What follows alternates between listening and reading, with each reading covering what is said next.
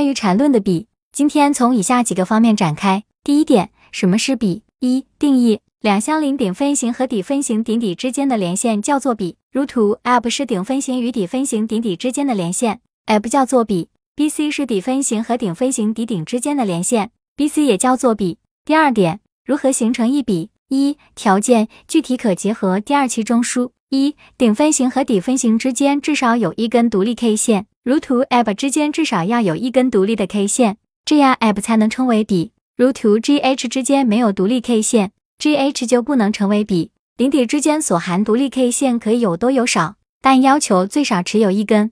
二、画笔的步骤：一、通过 K 线包含处理，找出顶分型和底分型。二、含两个或多个同性质分型的，如果是顶分型，后面的顶高于前面的顶，则只保留后面的；如果是底分型，后面的底低于前面的底，则只保留后面的。如图中。呃，B 为相同性质的顶分型，B 高于，则只保留 B。三，如果相邻的是顶和底，或底和顶，那么顶底连接或底顶连接就构成了比。比必须由顶分型和一底分型共同构成。